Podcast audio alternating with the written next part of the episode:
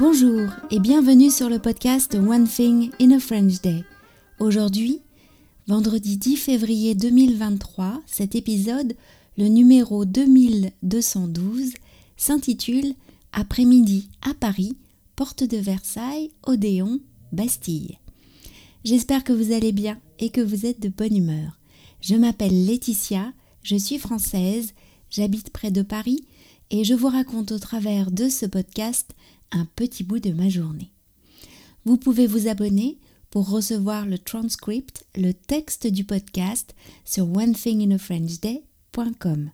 Le texte est envoyé par email à chaque publication de nouvel épisode et recevoir le texte seul coûte 3 euros par mois.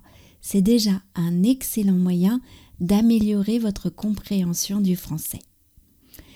Après-midi à Paris, porte de Versailles, Odéon, Bastille. Dans le transcript, j'ai proposé un sondage pour savoir si vous aviez vu la comète de Halley et ou l'éclipse de 1999.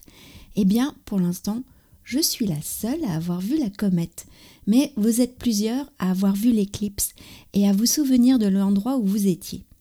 Je fais ici un clin d'œil à Laura et à Sophia. Tiens, je vais ajouter le sondage à la newsletter gratuite du podcast des nouvelles de French Day.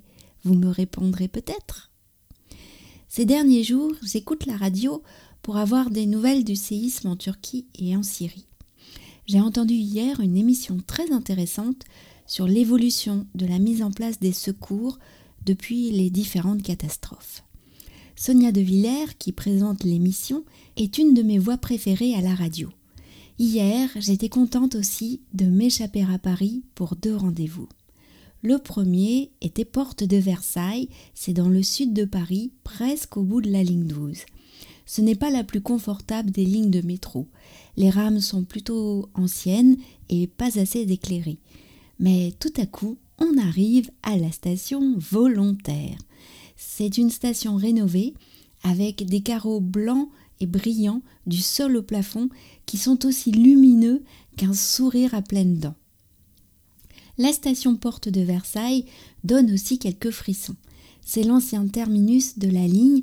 Après la station, on quitte le tunnel à deux voies pour un plus grand espace souterrain avec des voies parallèles.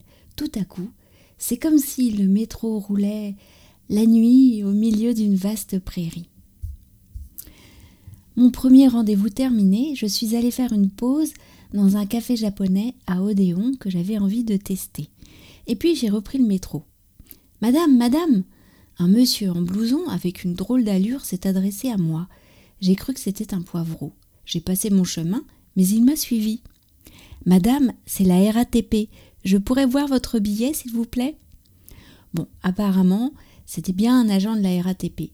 Le contrôle terminé, j'arrive sur le quai de la ligne 4, noir de monde. Ah, ai-je pensé, il doit se passer quelque chose. En effet, une annonce sonore annonçait un malaise voyageur à la station Châtelet. Le trafic était interrompu. J'ai fait un effort dans ma tête pour imaginer un autre chemin. Bon, je dois aller à Bastille. Si la ligne 4 est bloquée, je peux prendre la 10 et changer quelque part. J'ai rebroussé chemin et j'ai rejoint la ligne 10 par un couloir de correspondance. J'ai regardé un plan au passage. Oui, la 10 jusqu'à gare d'Austerlitz et ensuite la ligne 5. La 10 est un peu comme la 12, peu éclairée. À gare d'Austerlitz, j'ai trouvé le quai de la ligne 5. Le métro est très moderne et à cette heure-là, il y avait un métro toutes les deux minutes. J'avais oublié que la ligne était aérienne pour passer la Seine. C'était beau tout à coup. J'ai vite sorti mon téléphone pour prendre une photo.